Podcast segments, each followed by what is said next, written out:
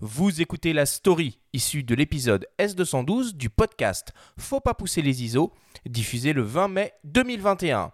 C'est Sigma qui aujourd'hui vous présente la story de Benjamin.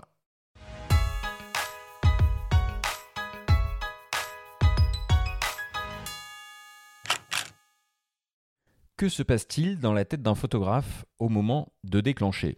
C'est en substance ce que nous propose d'explorer la série Pause photographique, créée en 2016 sur Arte. Actuellement, la chaîne franco-allemande rediffuse la saison 2 qui met en lumière le travail du portraitiste Olivier Rollet. En 10 épisodes de 4 à 9 minutes, il dissèque plusieurs séances ou séries photographiques marquantes. À cette occasion, les rôles se sont inversés. Habitué à diriger ses modèles, Olivier Rollet s'est plié à l'exercice du commentaire en voix off, sous la houlette du rédacteur en chef Paul Oisan, responsable de l'atelier de recherche d'Arte France. Une expérience inédite et éreintante pour le photographe. Moi, mon job de, de portraitiste, c'est de dire à l'autre Attends, t'inquiète pas, c'est moi qui vais faire la mise en scène, c'est moi qui vais te guider euh, sur la séance. Là, je me laissais faire. Et en l'occurrence, le principe, en fait, c'est d'avoir des images et une voix off. Les images, ben, on le fait à froid, on choisit les images. Euh, le monteur d'Arte euh, peut les recadrer, il en fait un peu pas ce qu'il veut, mais je dire, il peut, il peut zoomer dedans, il peut en faire euh, autre chose qu'une seule image plein, pot. Euh, et par ailleurs, on a passé deux jours d'affilée, 10 heures par jour, euh, où on a fait les 10 modules, et j'ai parlé pendant deux fois 10 heures, j'étais déchiré. Le spectateur découvre ainsi ses portraits les plus emblématiques, des personnalités du monde politique, financier, des artistes aussi. Et toujours le même intrus qui, au terme de chaque série, figure aux côtés de ses modèles, le visage littéralement collé à eux une manière pour le photographe de signer son travail, mais aussi de déstabiliser le sujet. À chaque fois, je me suis rendu compte que je parle de mes photos. Et en fait, je suis jamais sur les photos. C'est toujours la photo de quelqu'un d'autre. C'est moi qui l'ai faite en tant que photographe. Et je trouvais ce paradoxe intéressant. Je me suis dit, bah tiens, eh, quitte à dire mes photos, autant aller dans la photo pour voir euh, à quoi ça ressemble. Quand je suis derrière mon appareil, rien ne peut arriver que je ne maîtrise pas et que je ne valide pas. La question, c'est quand je vais quitter le lieu de l'autorité, qui est celui du photographe, pour me mettre à côté du modèle, je colle ma tête à lui et du coup, je ne vois plus son regard. Est-ce que j'aurais mis en place les conditions de son abdication d'une certaine manière? Est-ce qu'il va rester concentré ou est-ce qu'il va reprendre sa pose de communicant? Cette intervention dans le cadre résulte aussi d'un questionnement sur la manière de percevoir et d'authentifier les images aujourd'hui. À l'époque, euh, des gens qui avaient vu le général de Gaulle, la parole suffisait pour conférer à celui qui avait vu l'homme puissant un statut différent, une sorte d'aura. Euh, on va dire que dans les années 80, il fallait avoir photographié François euh, Mitterrand. On est passé à un monde du mot à celui de l'image. Et je trouvais qu'à partir de Sarkozy, Hollande et Macron, au fond, la photographie ne suffit plus comme preuve, parce que tu pourrais toujours l'avoir chouré sur Internet et avoir fait un montage. Il faut avoir été photographié avec. Et je trouve que là, il y a un basculement de la manière dont on perçoit l'image qui m'intéresse. Et donc, en allant dans l'image, je questionne aussi ça. L'autoportrait a toujours fait partie intégrante de la littérature, la peinture, la photographie. La mise en scène de l'artiste avec son modèle, en revanche, relève d'une démarche plus originale, selon lui. Tous les artistes ont fait de l'autoportrait. Euh, mais l'autoportrait avec modèle, c'est rarissime. Et je connais deux exemples seulement. Le premier, c'est les Ménines de Velázquez, où euh, Velázquez fait le contre-champ. En fait, il se peint lui, et dans le miroir, au fond de la scène, il y a les commanditaires qui sont le couple royal.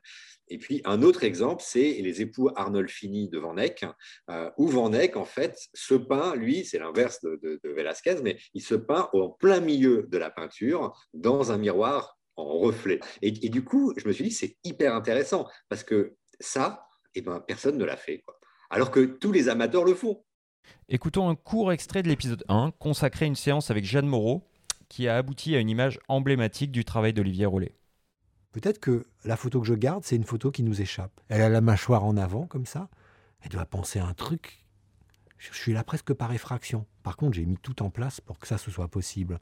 Tout le cadre, la lumière, tout est figé. Et quand ça se produit, je le fais durer. Je lui tape, vous bougez pas, restez comme ça. Ouais, ouais, ouais. Attendez, la tête se baisse un petit peu. Tac, regardez ma main, regardez le regard un petit, petit peu plus à droite. Et je fais cette photo. Et cette séance, c'est un basculement dans mon travail. Parce que pour la première fois, je fais une photo pour rien.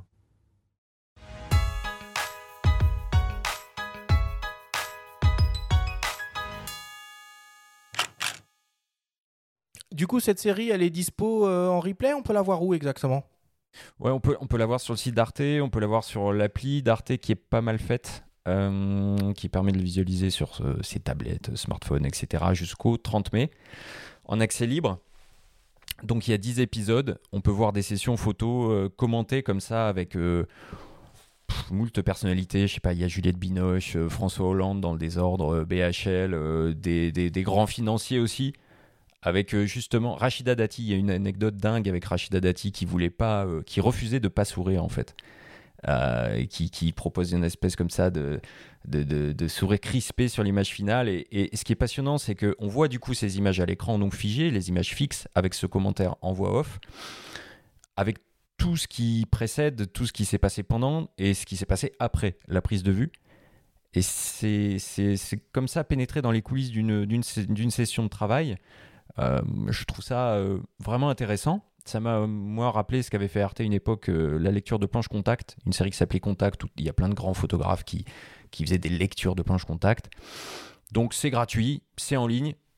Si ça vous intéresse, allez-y. euh, voilà, il y a quelque chose à en tirer, à mon sens. Ouais, c'est vrai que c'est pas la première fois que, que la photographie est, euh, est exploitée euh, en télévision, alors que ça soit sur des, des petits documentaires comme ça. Mais je crois que de mémoire, j'avais même euh, entendu parler d'un genre de concept de, de télé-réalité euh, qui veut devenir le photographe ultime. euh. C'était avec Toscani. euh, Exactement. C'était avec Toscani, C'était Arte photographe aussi, de crois. mode, et sur Arte aussi. Tout à fait. Tout à fait. Et c'est devenu quoi? Ah, je sais pas, je sais pas du tout. Je, je crois qu'il y a eu deux saisons. Ah ouais, quand même. Euh, faudrait, faudrait vérifier. Je, je pense pas qu'il y ait eu de suite, mais c'était une sorte euh, d'émission d'M6, euh, mais revue à la sauce Arte avec euh, des, des, des workshops, un mec euh, qui te dit comment faire, etc., etc., et sans pub, j'imagine. Donc ça, c'est plutôt bien. Toi, Bruno, tu, tu as des petites émissions un peu fétiches qui parlent de, de photos, alors que ça soit à la télévision ou peut-être même sur YouTube ou en podcast, à la radio. Il y a des choses qui te, qui te viennent à l'esprit là? Mon grand jeu à la télé ou dans les séries, c'est juste d'essayer de repérer les appareils photo utilisés par les, par les personnages dans les séries. Voilà. Bon, le euh, placement produit. bah, Dexter avec ses Nikon et ses flashs oh, annulaires Nikon. Oh, bah, On a James Bond avec les Sony aussi, hein, si on rentre dans ce, dans ce petit jeu-là. Ouais, ouais, ouais. moi, je cherche plutôt les Leica. Ouais. Il y en a, il y en a. non, Il y en a, il y en a. euh, Puis des fois, il y a des modèles que je ne connais pas et j'essaie de vérifier si ça correspond à l'époque, si c'est pas de la. T'es vraiment un geek. Hein. Ah bah, J'y peux rien, c'est comme ça. Voilà. Après, Il va, il va si- falloir que tu reviennes bientôt, Bruno, parce que je vous parlerai euh, très prochainement d'un film euh, sur euh, une série mythique de Eugene Smith à Minamata, Oui. euh, au Japon. Un film euh, incarné, euh, donc, incarné à l'écran par Johnny Depp. Avec son Le Minolta. photographe est incarné à l'écran par Johnny Depp. Et là, là, il y aura du placement, euh, du placement boîtier, ouais. Mais en fait, eh, dis donc, c'est une idée de rubrique, ça. Les appareils au cinéma? Ah mais il y a beaucoup de choses à raconter. C'est euh, bah, notamment, j'avais discuté une fois avec euh, Nikon, on va en reparler tout à l'heure. C'est pourquoi dans les films ils utilisent tous du Nikon Et c'est parce que dans la réalité, ben, ils utilisent tous, tous du Nikon. Euh. Après, pour en revenir à la question des, euh, des chaînes YouTube, il y en a une que j'aime beaucoup, dont j'ai oublié le nom tellement je l'aime, qui explique l'histoire des technologies de la photographie. Euh, donc, c'est des vidéos qui sont très très longues, qui font souvent entre 30 et 45 minutes mais ça revient vraiment pas à pas sur, le, sur la relation qu'il y a entre photographie, cinéma, vidéo. Et c'est toujours expliqué de manière très claire, très, très sobre En français, en anglais? En anglais. Et je crois que c'est euh, Learn Photography ou quelque chose comme ça. C'est